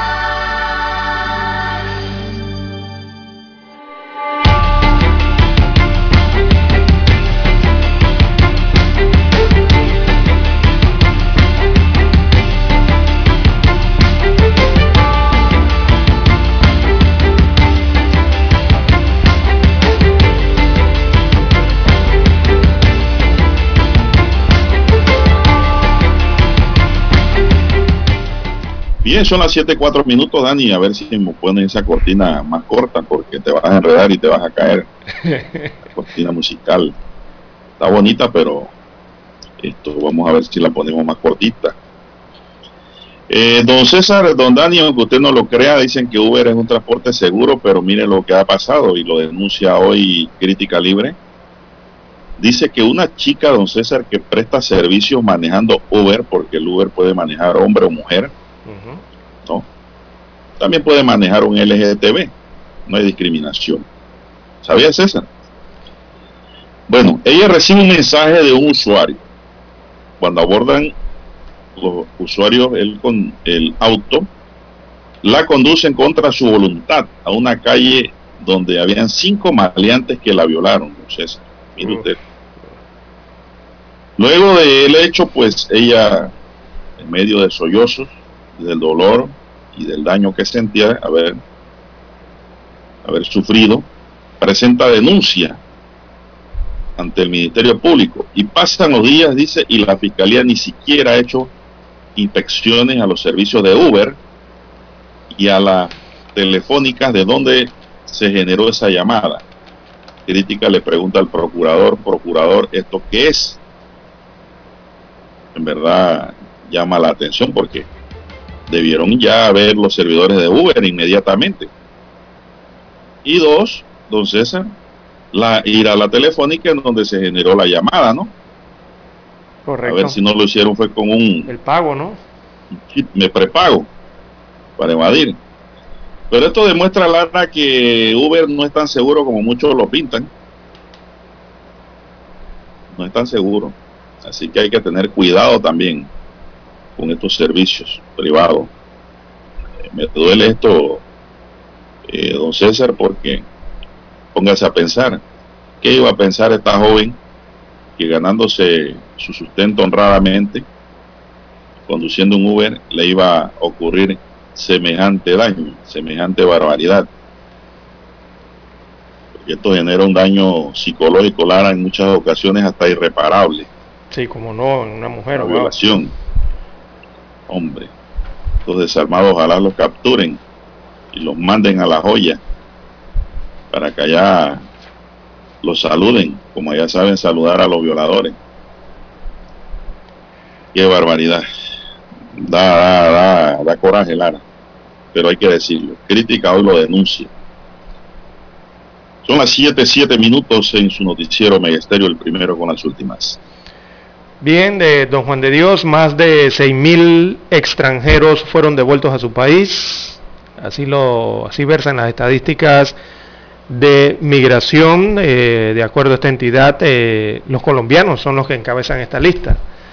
Así que de acuerdo con los datos del Servicio Nacional de Migración, un total de 6.593 extranjeros en Panamá eh, se les aplicó medidas administrativas de devolución e inadmisión al territorio nacional durante el año 2021.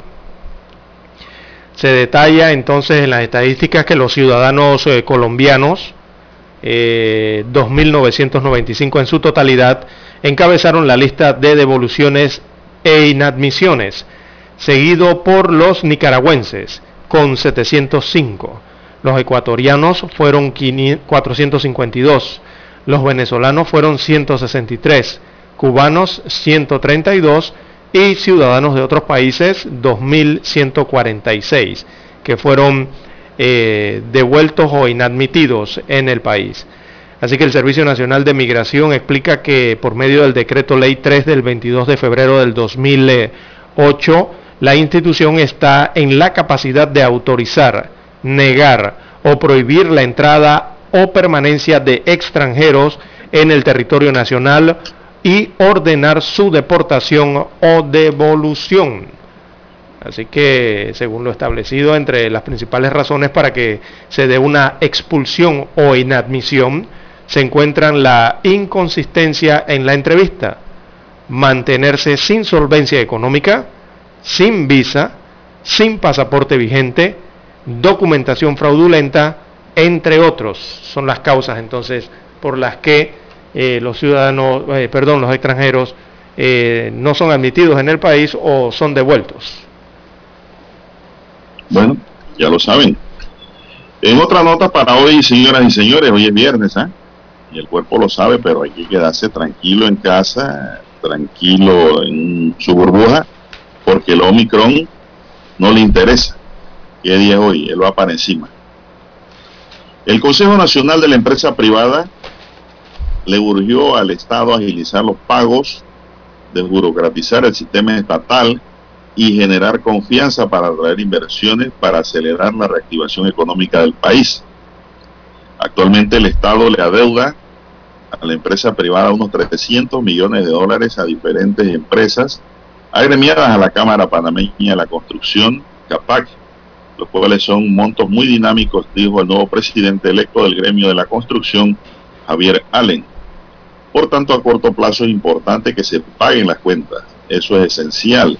Tenemos que desburocratizar el sistema estatal, hacerlo más sencillo para que permita que más personas puedan participar en las actividades económicas, desarrollar sus ideas de negocios, afirmó el presidente del gremio empresarial, también Rubén Castillo Gil.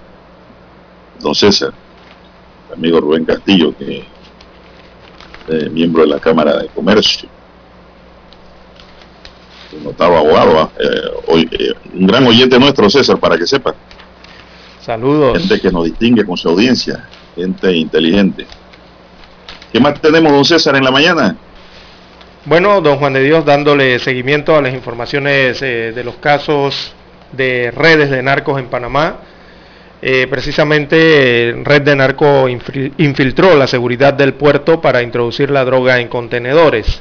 Esta se trata de la red que se desmanteló, eh, recientemente desmanteló la Fiscalía de Drogas el pasado miércoles con la operación Chivo, que ayer también dimos otro reporte al respecto en la que se vincula a seis funcionarios del Servicio Nacional Aeronaval, este es el SENAM, había penetrado entonces el Servicio de Seguridad y Vigilancia de uno de los puertos que opera en el lado pacífico del país.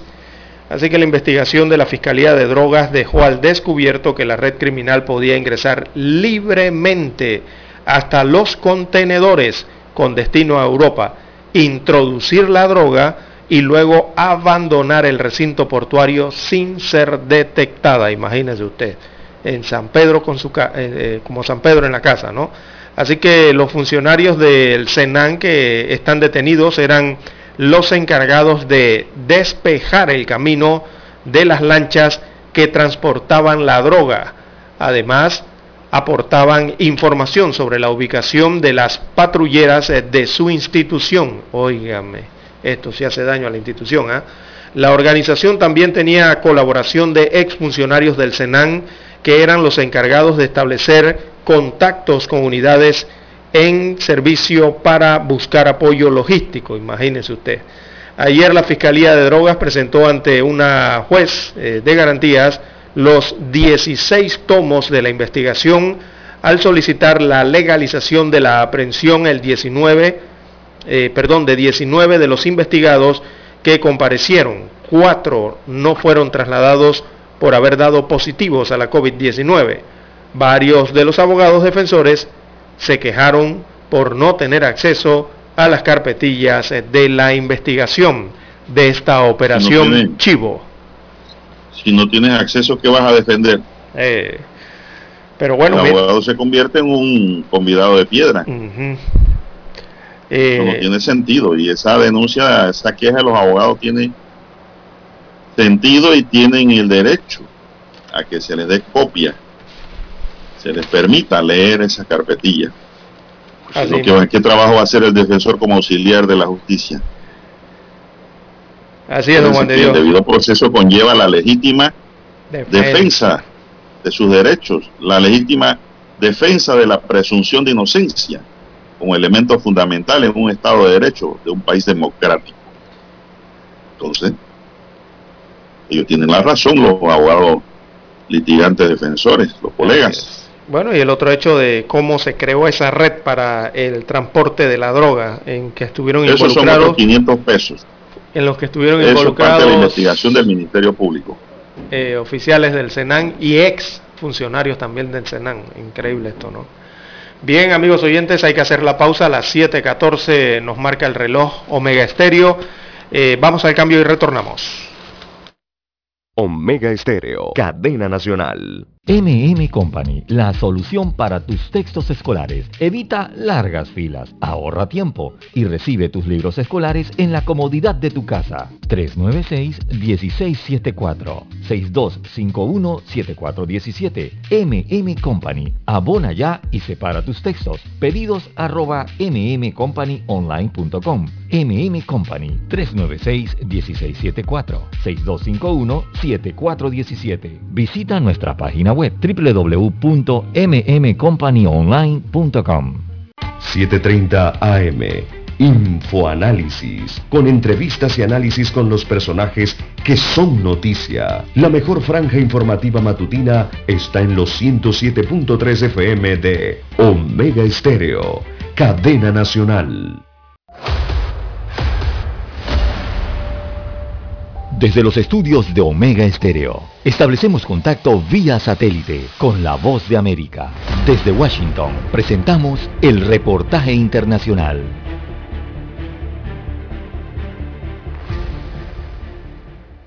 La Organización de las Naciones Unidas solicitó que se garantice la protección de los candidatos en las elecciones legislativas que Colombia celebrará en marzo, sobre todo en aquellas zonas más afectadas por pobreza y conflicto. Carlos Ruiz, enviado de la ONU para Colombia, dijo al Consejo de Seguridad de la organización que es vital que en ese país se activen las provisiones de seguridad incluidas en el acuerdo de paz que el gobierno firmó en 2016 con las desaparecidas Fuerzas Armadas Revolucionarias de Colombia FARC. Según la agencia AP, Ruiz destacó que garantizar la seguridad de los candidatos indígenas, afrocolombianos y mujeres víctimas de conflicto armado es esencial. Estos son más de 400 candidatos que aspiran a las 16 curules por las circunscripciones transitorias especiales de paz, es decir, distritos creados para aumentar la representación política de regiones afectadas por la violencia. El acuerdo de paz de 2016 entre las FARC y el gobierno del entonces presidente Juan Manuel Santos acabó con medio siglo de conflicto armado. Sin embargo, varios grupos ilegales siguen usando la violencia para mantener control sobre rutas de narcotráfico. Estos grupos son principalmente Segunda Marquetalia, el Clan del Golfo y el Ejército de Liberación Nacional ELN. El Consejo de Seguridad revisa trimestralmente la situación del proceso de paz en la nación latinoamericana. Las elecciones de marzo servirán para escoger a representantes al Congreso. A finales de diciembre, el gobierno colombiano informó sobre sus estrategias para garantizar la seguridad de los más de 2.800 candidatos que se presentan en las elecciones. El embajador Jeffrey D. Laurentiis, asesor de asuntos políticos especiales de la misión de Estados Unidos ante la ONU, recordó en la reunión que su país retiró recientemente a las FARC de la lista de organizaciones terroristas. La medida fue considerada como un intento por renovar su compromiso con la implementación del acuerdo de paz. Leonardo Bonet, Voz de América, Washington. Escucharon vía satélite desde Washington el reportaje internacional. Para anunciarse en Omega Estéreo, marque el 269-2237. Con mucho gusto le brindaremos una atención profesional y personalizada. Su publicidad en Omega Estéreo. La escucharán de costa a costa y frontera a frontera. Contáctenos 269-2237. Gracias. Problemas de tierra, accidentes graves, reclamos a aseguradoras, incumplimientos de contratos, reclamos de herencias, todo asunto civil y penal, consulte al 6614-1445. Ahora contamos con el servicio de asesoría, confección de pliegos de cargos, impugnación y defensa en materia de contrataciones públicas. 6614-1445. Licenciados Juan de Dios Hernández Sanjur y Belkis Hernández Díaz. Omega Stereo tiene una nueva app. Descárgala en Play Store y App Store totalmente gratis. Escucha Omega Stereo las 24 horas donde estés con nuestra aplicación totalmente nueva.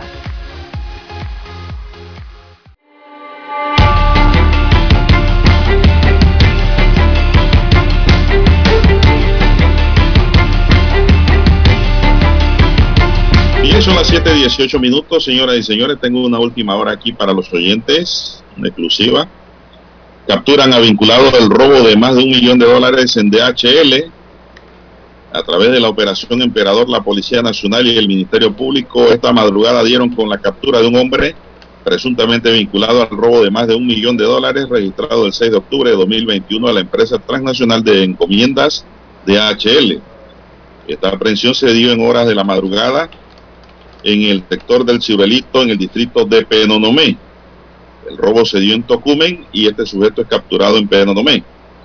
Esta misma persona se relaciona a un hecho de violación registrado el año pasado después de registrado el robo agravado. Importante mencionar que mantiene antecedentes por delito de robo por el que pagó ya 10 años de prisión. Es decir, que si se le confirma esta vinculación, entonces un, es un reincidente, don César. Pero y aquí lo habíamos comentado en días anteriores cuando se hablaba de que no se había capturado a nadie, que el dinero no se conocía dónde estaba. Y aquí dijimos que tarde o temprano iban a caer. Entonces, no hay delito perfecto. No existe. Y esta madrugada, pues la policía y el Ministerio Público lo fueron a buscar a Ciruelito. César, ¿sabe dónde queda Ciruelito? Allá en Coclé, pero no me señor, la Interamericana, como quien va hacia Natán. Correcto. Ciruelito es en Río Grande. Correcto, sí, sí, sí, sí. Es parte de ese corregimiento. Allá fue capturado este sujeto esta madrugada. Bien, son las 7.21 minutos. Don César, ¿qué más tenemos en esta mañana? Ya cerrando en la recta final. Bien, don Juan de Dios, las 7.21, 7.21 minutos eh, de la mañana en todo el territorio nacional. Bueno, en otras informaciones eh, tenemos para hoy que la autoridad del Canal de Panamá se reúne periódicamente con la Cámara Marítima. Eh, destacan que con respecto a las restricciones a la navegación en la entrada del Pacífico, el Canal de Panamá informó que el acceso a las terminales portuarias es coordinado estrechamente con los operadores portuarios y se realizan encuentros de buques que permiten mantener las medidas necesarias para garantizar la seguridad de la vía acuática y también de las embarcaciones de los clientes. Esto debido a que las terminales portuarias están ubicadas en el cauce de navegación ¿no? del canal de Panamá y siempre se verán afectadas por ciertas restricciones o limitaciones. Así que en los últimos años el movimiento portuario hacia las terminales de Pacífico ha crecido, lo que genera mayores retos en la operación diaria y ha crecido más en los últimos meses debido al desvío de buques de la costa oeste hacia Panamá para poder llegar a la costa este de los Estados Unidos de América ha existido ahí un importante aumento en la navegación. Y bueno, señalan después de esta reunión eh, que el Canal de Panamá ha registrado 758 movimientos portuarios de buques portacontenedores de dimensiones Neo Panamax y Panamax Plus en el Pacífico. Igualmente hay una migración hacia buques Neo-Panamax, según las estadísticas analizadas en esa reunión, que ha aumentado considerablemente desde la inauguración del canal ampliado en el año 2016, lo que refleja un número de movimientos portuarios en el Pacífico panameño, donde los navíos realizan actividades de transbordo. Así que todo eso va en pro y en beneficio de la economía. Hay mayor movimiento en el área Pacífico de estas grandes embarcaciones que utilizan el canal de Panamá y también los servicios logísticos desde el área portuaria pacífica del país. Bueno, la Defensoría del Pueblo realizó una inspección al Hospital Materno Infantil José Domingo de Valdía en Chiriquí luego de una denuncia que circuló en redes sociales que hablaba de una supuesta prohibición de ingreso a pacientes y familiares si no tenían las tres vacunas contra la COVID-19 o prueba negativa. Los oficiales de derechos humanos fueron al hospital, se reunieron con el director de este hospital, el doctor Johnny Parra, quien aseguró que eso es falso. La información que circula en las redes aclaró que para mitigar los contagios se solicita el esquema de vacunación completo o prueba negativa únicamente a los familiares, acompañantes y su relevo. Es decir, usted no va a poner un cuidador, un acompañante Lara que pudiera estar contagiado. Eso protege al mismo paciente entre todo y después protege al resto de los que están allí. Así era la cosa. Pero no hay nada de que no, no puedan ir. Claro que pueden ir. Sí, los hospitales simplemente... Si el paciente está enfermo, puede ir. Así se aclaró claro, eso. Es claro, sí. Digo, los hospitales han hay tomado... en redes. los hospitales han tomado medidas en, en, en, las visitas, en las citas médicas y en las cirugías, evidentemente. Pero si usted requiere de los servicios de un hospital, el hospital no se los va a negar, don Juan de Dios. Usted vaya claro como no, paciente, como enfermo, y lo van a atender, evidentemente. Eh, exigir la tarjeta de vacunación y la prueba PCR a familiares de pacientes son algunas de las normas adicionales que han sido establecidas ¿no? en los nosocomios tras el aumento esto de los contagios a nivel nacional por el tema de la Omicron. Eh, pero bueno, los centros médicos a nivel nacional eh, están manteniendo el uso obligatorio de la mascarilla. Eh, usted no puede pretender entrar a un hospital sin mascarilla. Mire lo que le pasó al avión de American Airlines allá en los Estados Unidos que tuvo que dar la vuelta ¿verdad? Y regresar al aeropuerto porque un pasajero no quería ponerse la mascarilla. Y también eh, la norma del distanciamiento, ¿no? Que es lógico eh, ese distanciamiento de un metro o al menos dos metros, también para los pacientes, hasta la